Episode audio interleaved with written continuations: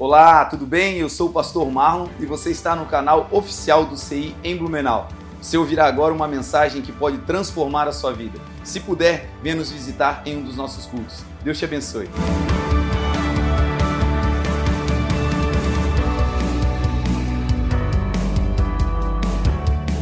Quem achou a palavra, Salmo 127, diga amém. Graças a Deus. Diz assim a palavra do Senhor. Esse texto, gente, é escrito, é uma escritura feita, né, inspirada por Deus, mas é registrada por Salomão. Salomão, que é conhecidamente é, sabido por todos, é de senso comum, como o homem mais sábio sobre essa terra e que recebeu do Senhor uma dádiva de não apenas ter sabedoria para si, mas de registrar os seus ensinos, as suas capacidades é, administrativas. Ele registrou e por isso hoje nós podemos saborear parte da sabedoria de Salomão. E esse é o texto que está diante dos nossos olhos e é com ele que nós vamos caminhar nessa manhã, tá bom? Vamos lá então, diz assim a palavra do Senhor: Se o Senhor não edificar a casa, em vão trabalham os que a edificam. Se o Senhor não guardar a cidade, em vão vigia a sentinela. Inútil vos será levantar de madrugada, repousar tarde, comer pão de dores, pois assim Deus dá aos seus amados o sono. Em outra tradução vai dizer: Pois assim o Senhor dá aos seus enquanto eles dormem. Eis que os filhos são a herança do Senhor, e o fruto do ventre o seu galardão. Como flechas na mão de um homem poderoso, assim são os filhos na mocidade. Bem-aventurado o homem que enche dele deles a sua aljava. Não serão confundidos em outras traduções vai dizer: não serão envergonhados, mas falarão com seus inimigos à porta. Amém? Oremos. Pai, te damos graças, Senhor, nessa manhã. Obrigado, Jesus, pela tua bondade. Obrigado, Senhor, por tudo aquilo que o Senhor já fez e por tudo aquilo que o Senhor fará. Essa é uma manhã de ensino, é uma manhã de instrução e nós queremos aprender contigo o Senhor Jesus, que é o nosso mestre por excelência. O Senhor Jesus, que é o nosso irmão mais velho. O Senhor Jesus, que é o caminho que nos conecta ao Pai. Senhor Jesus, seja nessa manhã luz, lâmpada. Seja, Senhor, nessa manhã vida em cada coração. Nós agora nos desarmamos daquilo que é natural e humano e nos revestimos daquilo que é celestial, sobrenatural e divino. Que toda resistência na mente, Senhor, caia. Que uma grande abertura seja dada nessa manhã para a tua palavra. Porque a tua palavra, Senhor, é a tua vontade. E a tua vontade, Deus, é sempre boa, é sempre perfeita. E a tua vontade é sempre agradável. Como um pastor, Senhor, conduz-nos nessa manhã a pastos verdejantes que todos nós saiamos daqui melhorados, aprimorados e aperfeiçoados para a glória do teu santo nome. Em o nome de Jesus. Amém. Amém? Nessa manhã é uma manhã temática, é uma manhã específica, né, de, de Dia dos Pais. E, e essa palavra ela vai ter hoje, nessa manhã, uma conotação de ensino para, para nós, os pais, para os homens, mas eu também quero estender essa palavra, e eu creio que é a vontade do Senhor, estender essa palavra de ensino para todos nós que de alguma maneira exercemos uma liderança, exercemos uma influência sobre alguém. Porque a paternidade, a maternidade, ela não se caracteriza apenas pelo vínculo biológico. Existem pessoas que estão caminhando à sua volta que de alguma maneira se espelham em você. de alguma maneira são influenciados pelas decisões que você toma. Algumas pessoas caminham conosco e nós não temos dimensão da profundidade, da influência que as nossas atitudes, que a nossa maneira de agir, que a nossa conduta, que o nosso comportamento toca nessas pessoas. E nessa manhã o Senhor vai nos trazer alguns ensinos. Ensinos simples da Sua palavra, porém profundos. Ensinos claros da Sua Escritura e que vão nos ajudar a termos uma vida como pais, como mães, como líderes, como amigos, melhores, mais parecidos com Jesus. Então, o meu desejo nessa manhã é que todos nós possamos pegar, captar, pensar dessa palavra questões que possam ser relevantes para a nossa própria vida. Então, estou dando aqui essa breve introdução, né, para fazer com que todos nós é, entremos diante dessa palavra em um lugar de, de abertura. Não é apenas para os pais, é para os pais, mas é também para as mães, é para os líderes, são para os irmãos mais velhos, são para os gestores, enfim, para todos nós que estamos aqui nessa manhã, eu creio que o Senhor tem uma fração da Sua palavra para nos abençoar. Amém? Diante disso, gente, o texto que nós lemos, ele se divide em em duas partes, em dois temas, que em priori parecem distintos. Em um primeiro momento, eles parecem é, desconectados. O salmista Salomão ele começa dizendo o seguinte: ele começa abordando o tema sobre a validade do nosso esforço, a validade do nosso sacrifício, aquilo que é possível realizar com a força do braço e em contraponto, ele vai dizer sobre alguns aspectos da vida que, por mais que nós façamos força, que por mais que nós tenhamos capacidade física, intelectual de realização, no final essa construção ela será um tempo perdido, ela será em vão, é o que diz o texto. Então Salomão começa dizendo no Salmo 127 o seguinte: ele diz: se Deus não edificar a casa, em vão trabalham os que edificam. Ele começa abordando aquilo que é a célula mátria da sociedade. Ele começa abordando a pequena porção da sociedade que nesse microcosmos nós chamamos de casa, de família. Uma nação se constrói através de famílias. Um país, uma cidade se fortalece através das famílias que habitam em casas. E quando Salomão diz que a edificação da casa é em vão, ele está dizendo: olha, você pode ter uma grande estrutura física para morar, você pode ter um grande palácio para repousar e colocar a sua família.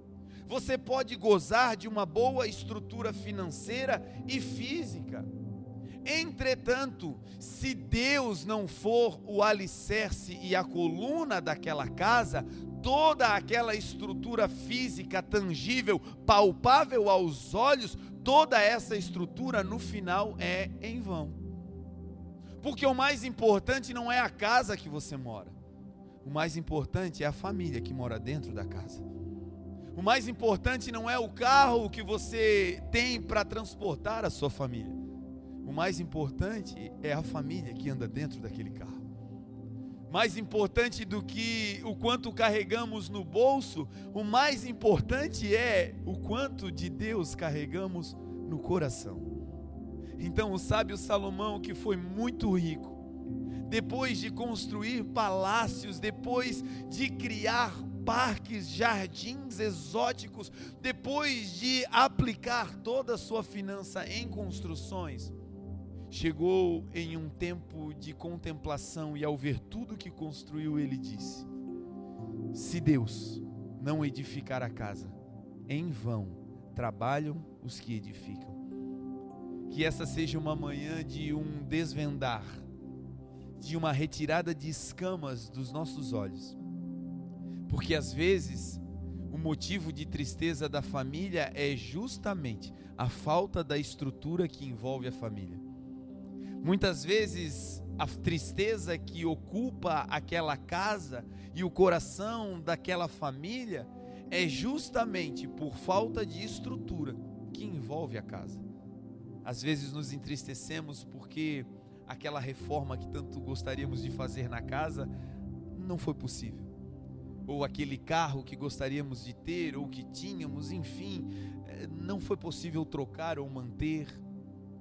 Muitas vezes o que entristece o coração da família é olhar para a estrutura e ao ver a estrutura física, nos colocamos em um lugar depressivo, em um lugar de declínio, em um lugar onde parece que nós somos o que temos.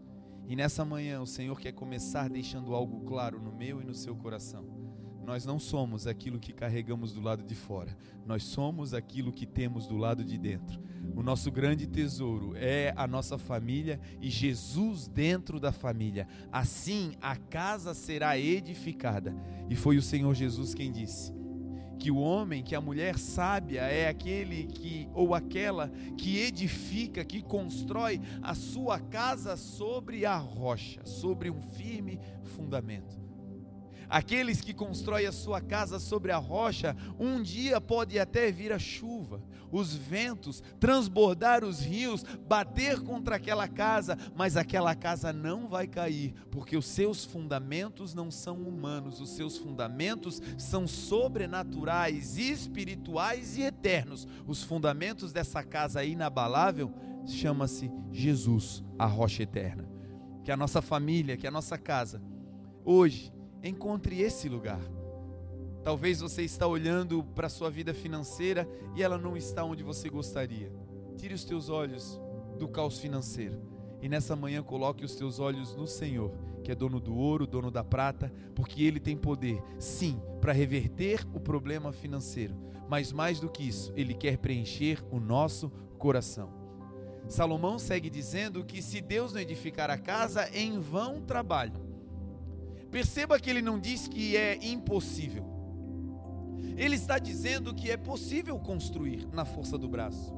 Ele está dizendo que é possível edificar com capacidade financeira. Mas ele está afirmando que, mesmo sendo possível construir e edificar, no final do processo, você vai olhar para aquela estrutura toda e vai perceber que a estrutura só tem valor se a família que estiver dentro da casa, o verdadeiro tesouro, essa sim estiver edificada na rocha, que é a palavra de Deus. Ele segue dizendo que se Deus não guardar a cidade, em vão vigiam as sentinelas. Olha que abordagem interessante. Ele está dizendo que nós podemos construir sistemas protetivos para aquilo que vamos adquirindo. Nós podemos fazer o seguro de um veículo, e isso é sábio, isso é bom, isso demonstra é, saúde intelectual, cuidar, zelar por aquilo que você recebeu.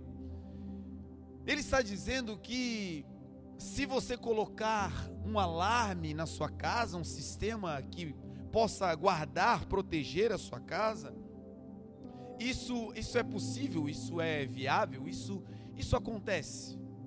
Mas ele está dizendo o seguinte: que nenhum sistema de segurança humano da Terra pode fornecer a proteção total que nós precisamos. Esse homem que escreve esse texto morava em palácios fortificados. Tinha à sua disposição todo tipo de proteção humana. Mas ele descobriu que nenhuma proteção humana, que nenhum exército poderoso, que nenhuma trincheira ou muralha edificada pelos homens seria capaz de dar para ele segurança aqui dentro.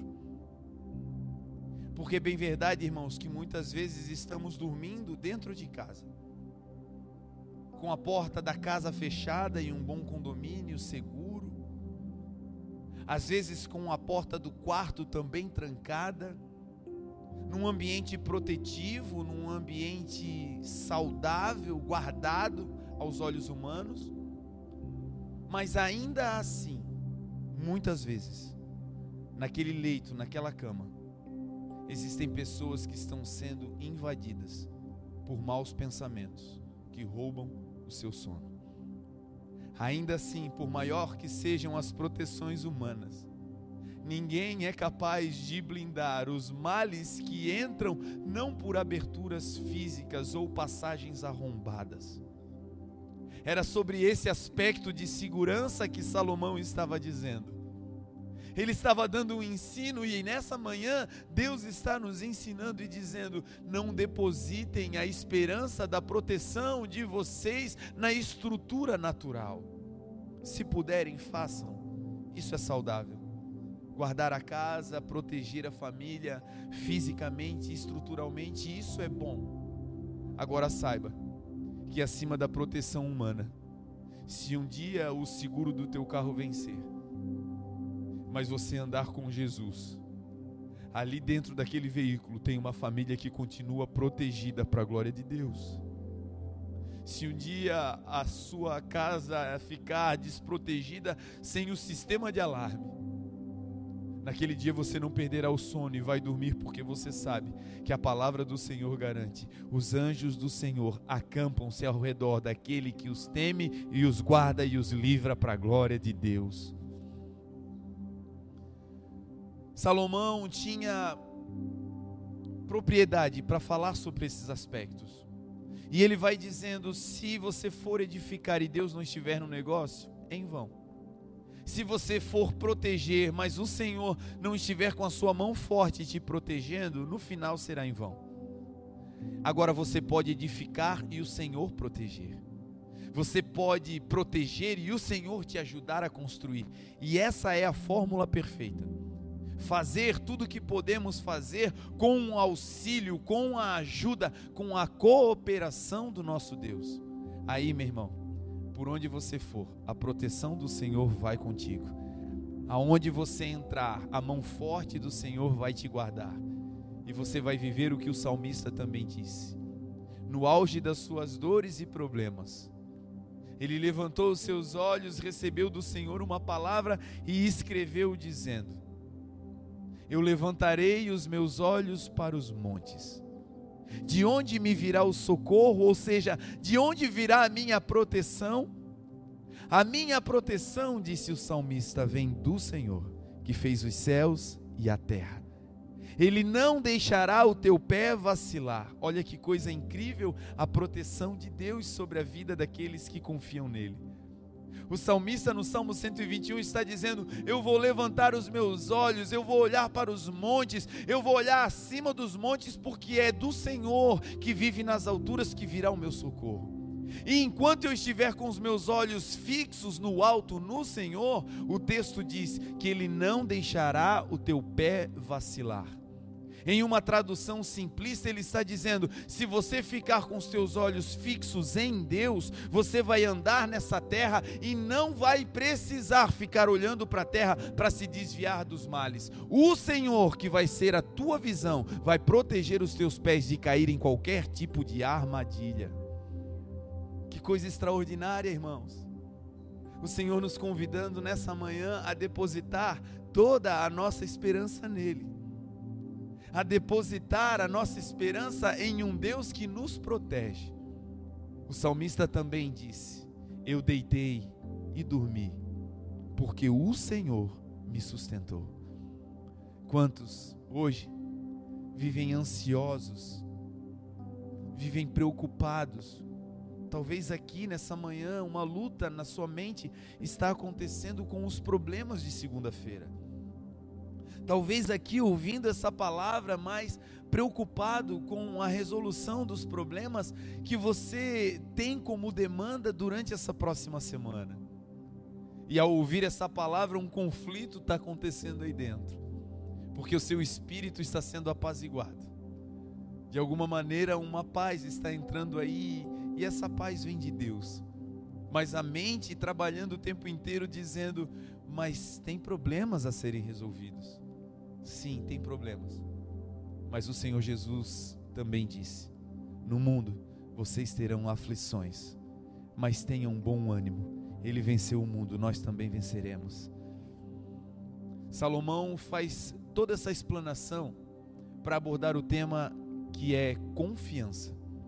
A primeira parte do texto que nós lemos, dos cinco versos que nós lemos, vai abordar a confiança que nós devemos ter em Deus, a confiança que nós devemos depositar no nosso Senhor. E aí ele vai partir para um segundo tema, que quando você lê de maneira relapsa, de maneira contínua, sem dedicar uma devida atenção de compreensão ao texto, parece que ele está falando de duas coisas completamente distintas.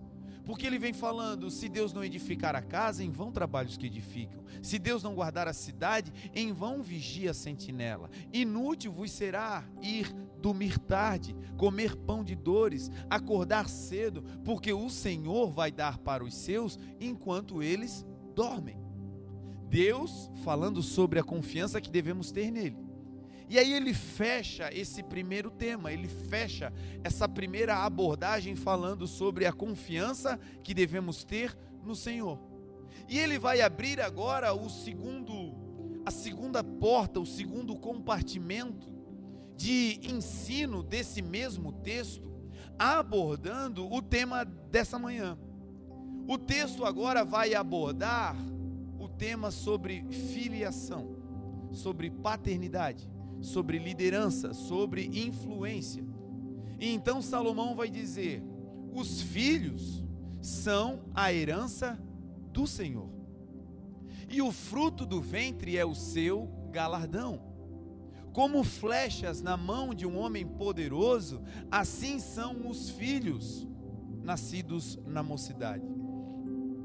Bendito é o homem e aqui nós, como falamos homem, falamos a humanidade, a mulher também, que enche deles a sua aljava, pois eles não serão envergonhados, mas falarão com seus inimigos à porta.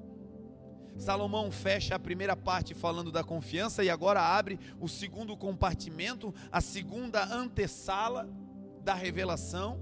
E nesse lugar ele começa agora a falar sobre influência começa a falar sobre gestão de pessoas, começa a nos ensinar sobre paternidade, maternidade e influência. Esse segundo trecho do, do texto fala o seguinte: que os filhos, eles são a herança do Senhor. Meu irmão, filhos aos olhos de Deus, eles são uma herança. E herança, por característica própria, ela é algo que você recebe que veio do esforço de alguém. A herança não é algo que você conquista. A herança não é algo que vem por mérito de trabalho. A herança ela vem pelo acúmulo de riqueza da trajetória de alguém e que no final da vida essa pessoa libera, essa pessoa destina, ela dá para alguém. E o texto vai dizer que assim são os filhos. Os filhos são para nós, os pais, as mães. Os filhos são uma herança que Deus nos dá. E eu quero agora estender o termo paternidade e maternidade para aqueles que são pais e mães, não apenas biológicos, mas pais e mães espirituais.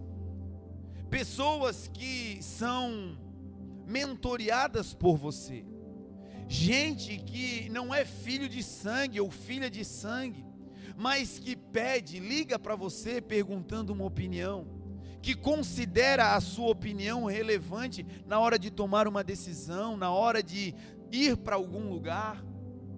Algumas pessoas são pais e mães espirituais, pais e mães na fé de gente que começou a se relacionar com Jesus, que entregou a sua vida a Ele, porque viu em você um testemunho, porque viu em você um caráter cristão, porque viu em você um brilho, uma luz, a luz que vem de Deus. Algumas pessoas são pais e mães que adotaram, que no coração, por amor, abriram a porta da sua família para agregar mais e mais pessoas. Existem pais e mães que são pais e mães intelectuais, pessoas que você talvez nem saiba, mas que estão hoje na carreira que você está por conta de uma aula que você deu, que decidiram viver uma vida na área de atuação que você vive por conta da tua conduta naquela área.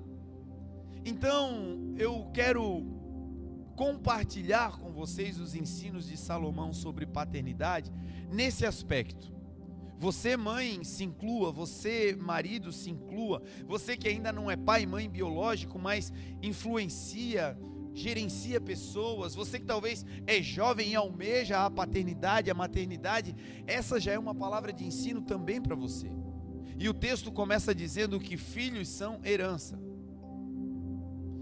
Nós que temos pessoas abaixo de nós, liderados, filhos, alunos, discípulos, nós devemos olhar para esses homens e mulheres, jovens, adultos, devemos olhar para eles como uma herança que Deus nos deu. E se filhos são herança, os pais, os líderes, os pastores, os mentores que herdam essa herança, eles entram agora na categoria de herdeiros. E um herdeiro, para ser bom, ele precisa de algumas virtudes. Se tem algo que entristece o coração de Deus, é quando ele dá uma herança, ele entrega uma herança a alguém, e essa pessoa desperdiça, joga fora, trata com desdém, não consegue guardar. Um bom herdeiro, um bom líder, um bom pai, uma boa mãe, um bom pastor, é aquele que recebe a herança e tem como qualidade de herdeiro zelar, cuidar, manter aquilo que Deus lhe deu. Pais, para sermos eficazes diante daquilo que Deus nos deu, nós precisamos ter essa virtude. A virtude de zelar, de guardar aquilo que o Senhor nos deu. Mães, nós precisamos ter essa virtude de zelo. Líderes, nós precisamos ter essa virtude, zelar. Zelo, gente, é algo fundamental para um herdeiro. Porque quando você recebe algo e você guarda aquilo que você recebeu, você mantém a porta de acesso daquela bênção aberta. É como se você presenteasse alguém e aquela pessoa, depois de um tempo, fosse lhe visitar ou você fosse na casa dela. E aquele presente que você deu estivesse assim, estirado em um canto, largado, mal cuidado, depreciado. A tendência natural é que ao olhar aquilo, quem deu se entristeça. A tendência natural de olhar para aquela situação aonde não houve o mínimo de zelo seja de um fechar de coração. E em uma outra oportunidade, podendo dar, podendo fazer, podendo abençoar de novo, é possível que ocorra uma restrição. Porque uma vez que você deu e não foi bem cuidado, para que dar de novo? Então, o zelo, primeiro, ele permite que a porta da bênção permaneça aberta. Gente que tem zelo por aquilo que já tem, mantém a porta da bênção do Senhor aberta sobre a sua vida para continuar recebendo mais da parte de Deus. Zelar pelos filhos, zelar por aqueles que estão debaixo da nossa tutela, é uma das principais funções de um líder, de um pai, de uma mãe. A Bíblia conta a história de dois irmãos, Jacó e Esaú. Esses irmãos, eles tiveram um litígio, uma dissidência. Eles brigaram e se separaram. Jacó, ele saiu e foi para uma terra longínqua. Ele fez um voto com Deus e orando, e um dia em que ele não tinha absolutamente nada, ele estava apenas com a roupa do corpo, tinha um pouco de azeite consigo e achou uma pedra no meio do deserto ele coloca aquela pedra como seu travesseiro, e ali então ele faz um voto ao Senhor. E ele diz: Senhor, se tu me levares e me trouxeres de volta, se o Senhor me proteger nessa jornada de ida e me guardar nessa jornada de volta, tudo que eu adquirir, tudo que eu tiver, eu vou consagrar ao Senhor. A minha vida será uma vida dedicada com tudo que eu tenho e com tudo que eu sou a Deus. Quem sabe você está aqui e passando por um grande vale, um grande deserto. Um deserto em que você olha para você e você não tem nada a oferecer. Você não tem nada físico para oferecer. Você talvez já até teve, mas no momento você se sente como Jacó, tentando repousar, mas não achando nem lugar de conforto para isso nem a sua alma consegue repousar. Tamanha, tamanhos são os conflitos que você carrega.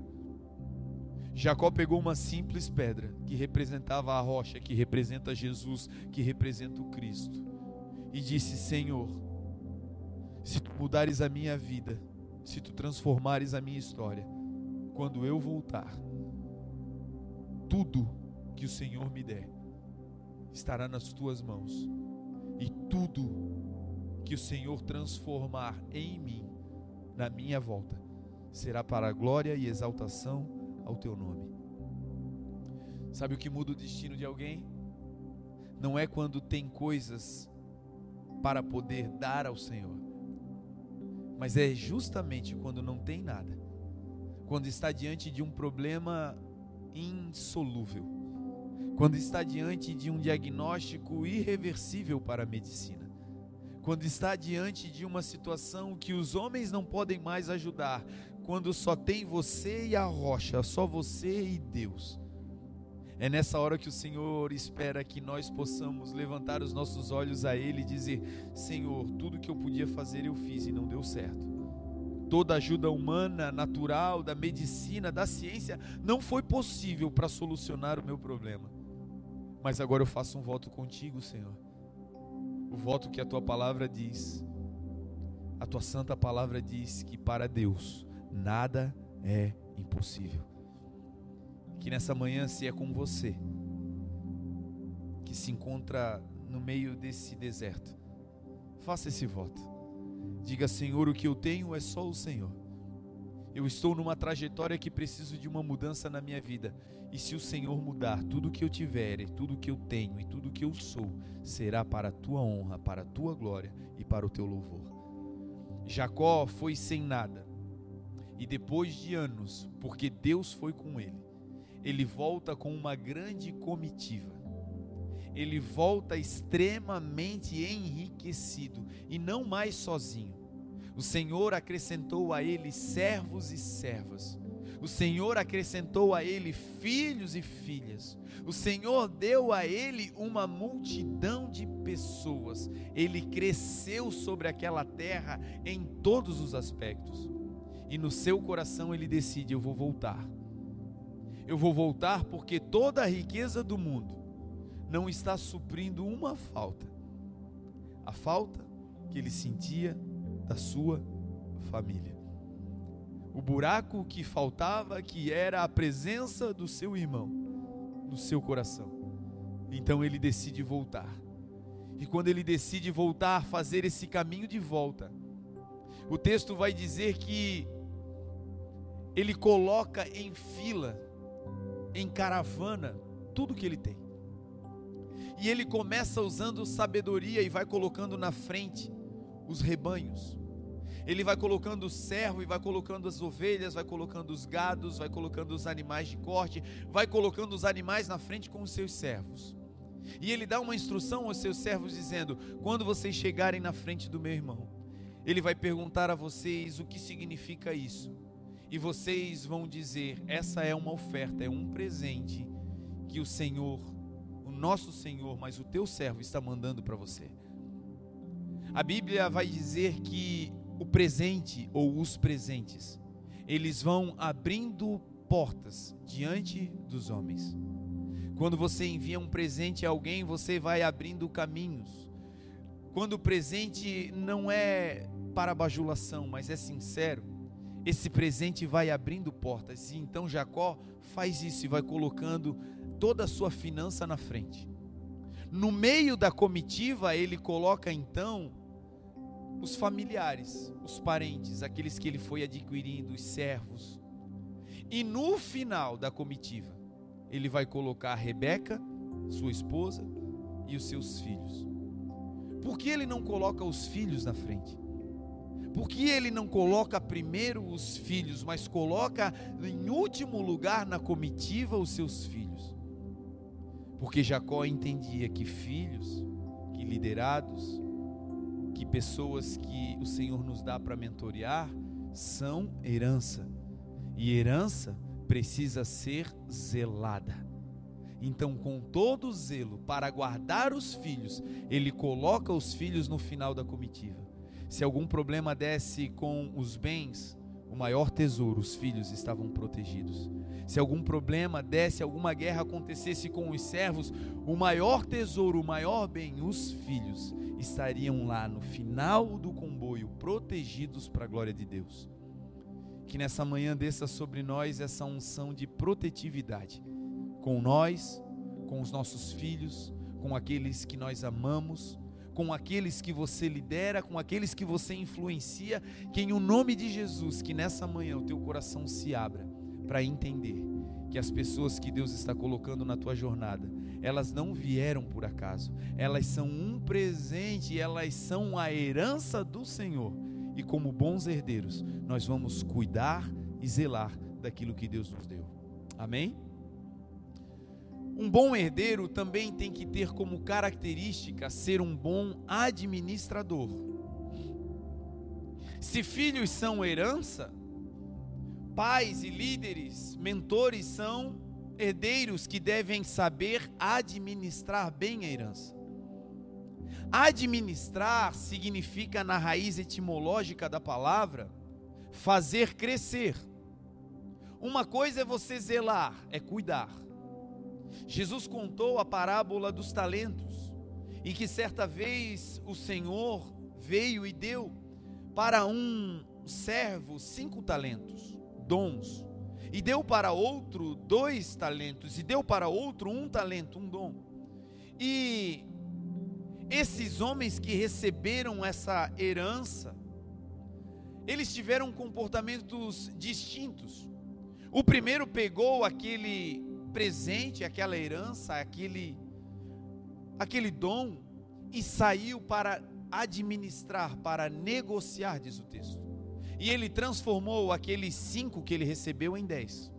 O outro também saiu para negociar e granjeou e conseguiu daqueles dois, multiplicou para quatro. Mas um deles teve apenas a primeira qualidade de herdeiro, zelo. Mas não conseguiu avançar para a segunda qualidade de herdeiro, que é administrar, fazer a herança, o patrimônio crescer.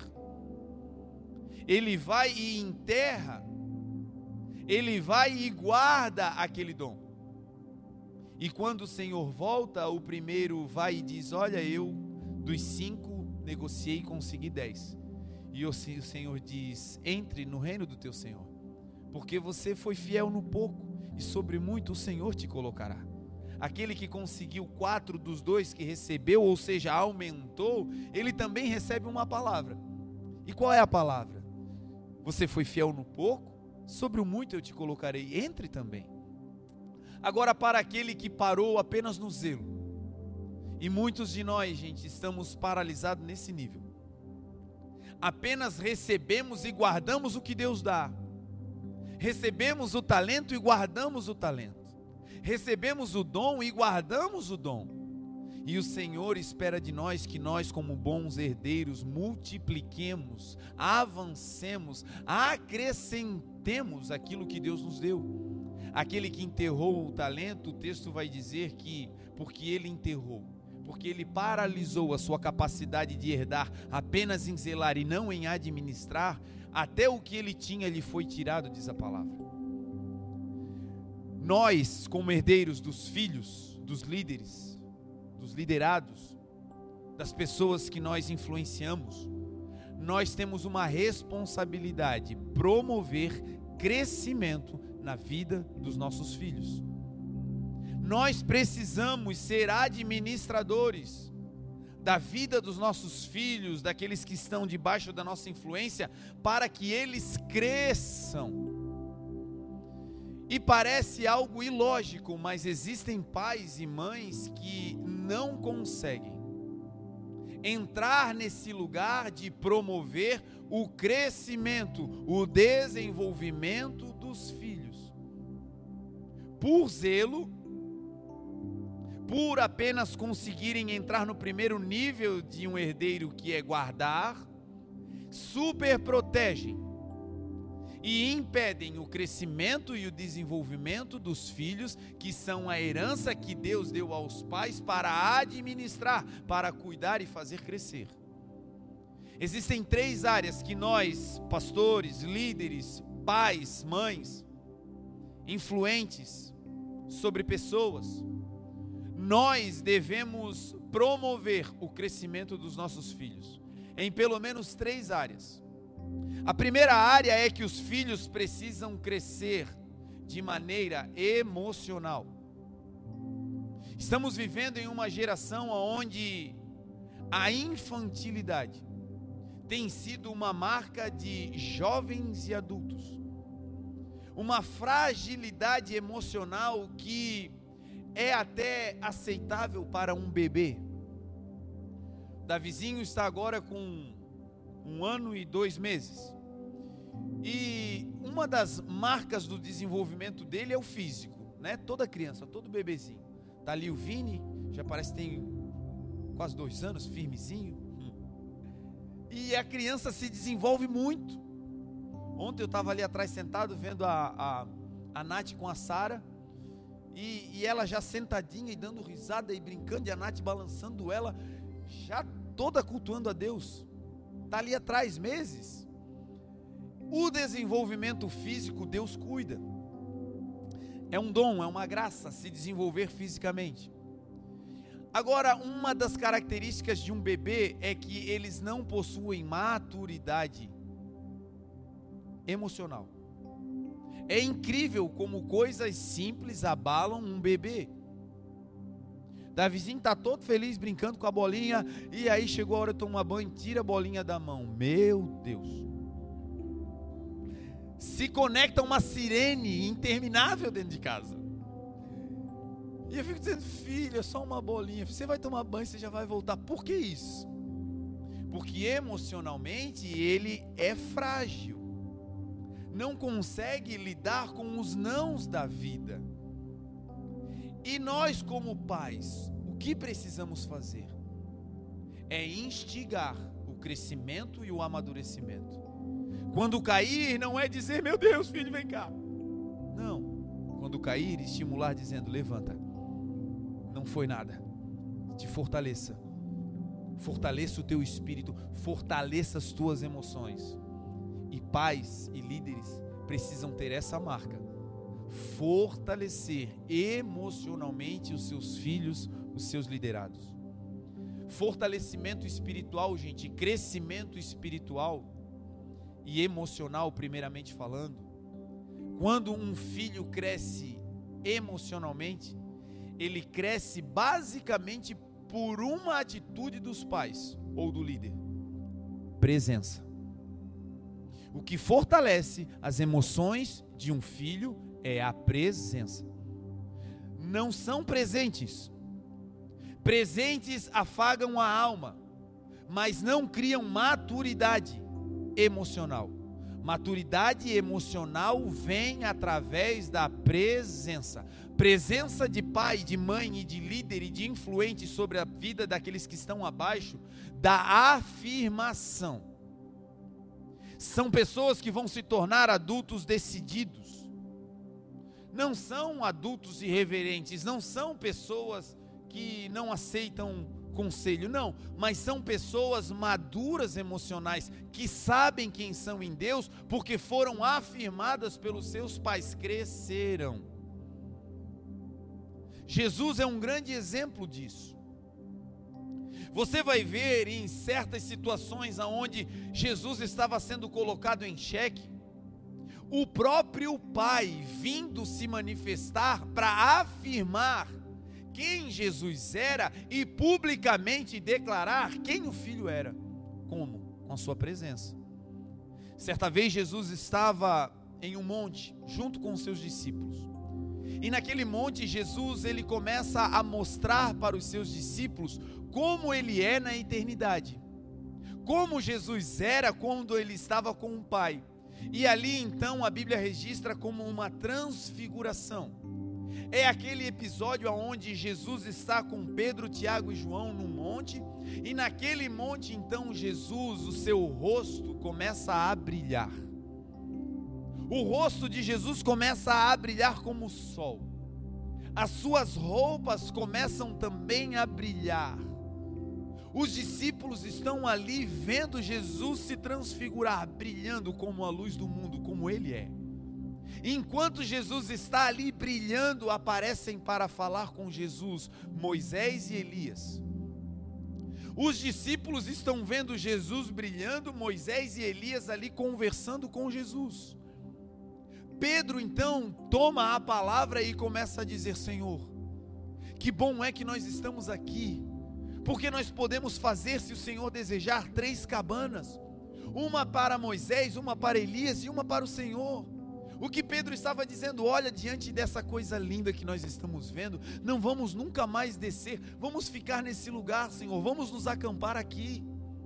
E enquanto Pedro está falando, porque era um momento onde o filho estava se revelando. E quando você está recebendo uma revelação, não interrompa a revelação com palavras. Apenas deixe aquele que está se revelando te mostrar aquilo que ele deseja. Jesus estava se revelando e Pedro interrompe. E quando Pedro interrompe, olha quem vem: o Pai. A presença do Pai, a presença de Deus vem numa nuvem de glória numa nuvem de luz, diz a palavra, e de dentro daquela nuvem sai uma voz. A voz de quem? A voz do Pai. Olha a presença do Pai estimulando, marcando, deixando claro para todo mundo quem o filho era e o que o Pai disse: Este é o meu filho Presença de pai, presença de mãe, presença de líder gera identidade na vida dos seus filhos. Filho que anda com pai e mãe, filho que anda com líder bom, é gente que quando precisa estar numa situação em que ele precisa se expor, ele não tem medo, porque ele sabe quem ele é, ele sabe de onde ele veio. E o pai diz: Esse é o meu filho amado, a ele vocês devem escutar. Olha o pai dando autoridade ao filho e publicamente na presença dizendo: Ele é meu filho. A identidade dele é de filho. Ele não está solto no mundo. Ele tem alguém que cuida e zela por ele. Pais, mães, líderes, que nós sejamos esses promotores do crescimento emocional dos nossos filhos. Como? Crescimento emocional vem com presença. Que nós sejamos esse povo que vai estar presente no meio da família, no meio da sociedade, na igreja, dos amigos, mas, sobretudo, presente na vida daqueles que estão abaixo de nós, para que o crescimento emocional aconteça. Uma outra área que um herdeiro deve fazer a sua herança crescer é um crescimento espiritual. Crescimento espiritual, gente, é o que vai fazer com que os filhos, mesmo longe de nós, continuem no caminho que Deus criou para eles. Crescimento espiritual é o que faz com que os filhos, e todos nós somos filhos, mesmo no dia da dificuldade, nós continuamos crendo que o nosso redentor vive, que por fim ele se levantará e que, ainda que estejamos passando por vale de sombra ou de morte, nós não temeremos mal algum, porque o Senhor, o nosso Pai, está conosco. Então, crescimento espiritual é algo que também faz parte de um bom herdeiro promover na vida daqueles que recebemos como herança. Crescimento espiritual vem como? Com o exemplo. Crescimento espiritual não vem pelo falar. Crescimento espiritual vem através do exemplo. Você vai pegar a Bíblia de Gênesis a Apocalipse e você vai ver Jesus ensinando os discípulos e você vai ver que as coisas mais importantes os discípulos aprenderam por observação, vendo o exemplo de Jesus. Certa vez, em uma das inúmeras vezes que Jesus estava orando, se tem algo que promove crescimento espiritual na vida de alguém é a oração, falar com o Pai, conversar com Deus, ter momentos em que você vai se dedicar a falar com o Senhor. E Jesus fazia constantemente isso. E em um dado momento ele estava numa montanha orando. E ele foi e começou a orar e passou um bom tempo em oração. E quando ele saiu desse momento de oração, os discípulos, os filhos da fé de Jesus, as heranças do Pai que Jesus recebeu, observaram um exemplo contínuo de Jesus orando e interpretaram no coração, dizendo: Isso que ele faz que ser bom, porque continuamente ele está fazendo. E os discípulos disseram: Senhor, ensina-nos a orar, assim como João ensinou os seus discípulos. E o Senhor Jesus então vai entregar aos discípulos a oração do Pai Nosso. O Senhor Jesus disse: Quando vocês orarem, orem assim: Pai Nosso que estás nos céus santificado seja o teu nome, venha a nós o teu reino, seja feita a tua vontade, aqui na terra como nos céus. E Jesus vai dando essa oração aos seus discípulos. Perceba que não foi Jesus que deu uma escolinha, sentou os discípulos para ensiná-los a orar. O crescimento espiritual veio como? Pelo exemplo. Pais que oram terão filhos que oram. Pais generosos terão filhos generosos. Gente que organiza ambientes vão ter liderados que organizam ambientes. Gente feliz vai ter uma casa feliz. É por exemplo, os filhos no começo não sabem por que estão fazendo, mas estão fazendo porque o pai, a mãe, o líder, a referência está fazendo.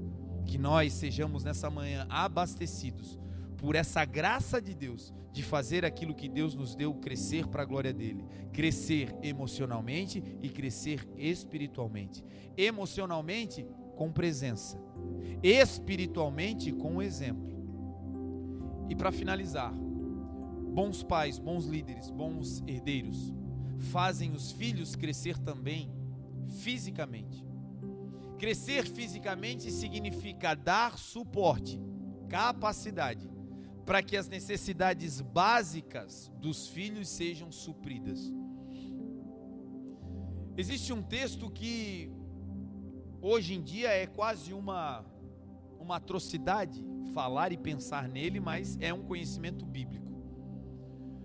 A Bíblia diz que os pais devem entesourar, ou seja, granjear, aglutinar, acumular tesouros para os seus filhos. E nós estamos vivendo uma geração em que as crianças estão sendo expostas nas mídias para gerar riqueza para os pais. Estamos vivendo em dias onde os filhos se transformaram em moeda de troca para enriquecer os pais.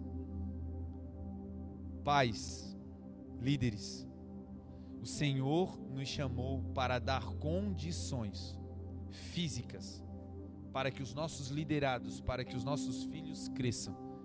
E crescer fisicamente significa investir. Invista na vida de quem você ama. Invista em um curso, em uma viagem, invista tempo, mas sobretudo, financeiramente, invista na vida daqueles que você está recebendo como herança do Senhor. Existem filhos que são assim, é, displicentes, né, com aquilo que recebem.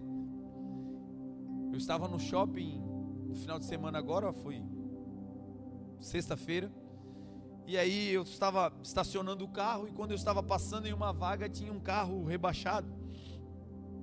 E era um carro novo, mas todo meio batido assim pelo lado de fora e e aí tinha aquele dispositivo para botar o carro todo no chão, sabe?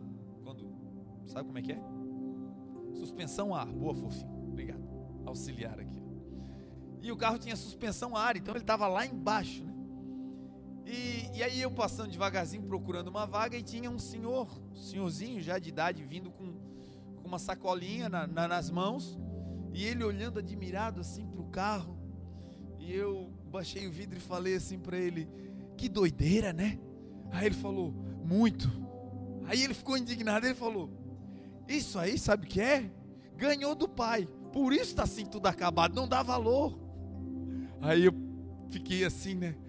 Não sei se é, né? Não vou julgar, mas falei, oh, Deus abençoe. E fui andando. E depois, quando eu estava estacionando o carro, eu fiquei pensando que talvez não seja a realidade daquele caso, mas é uma realidade da nossa geração.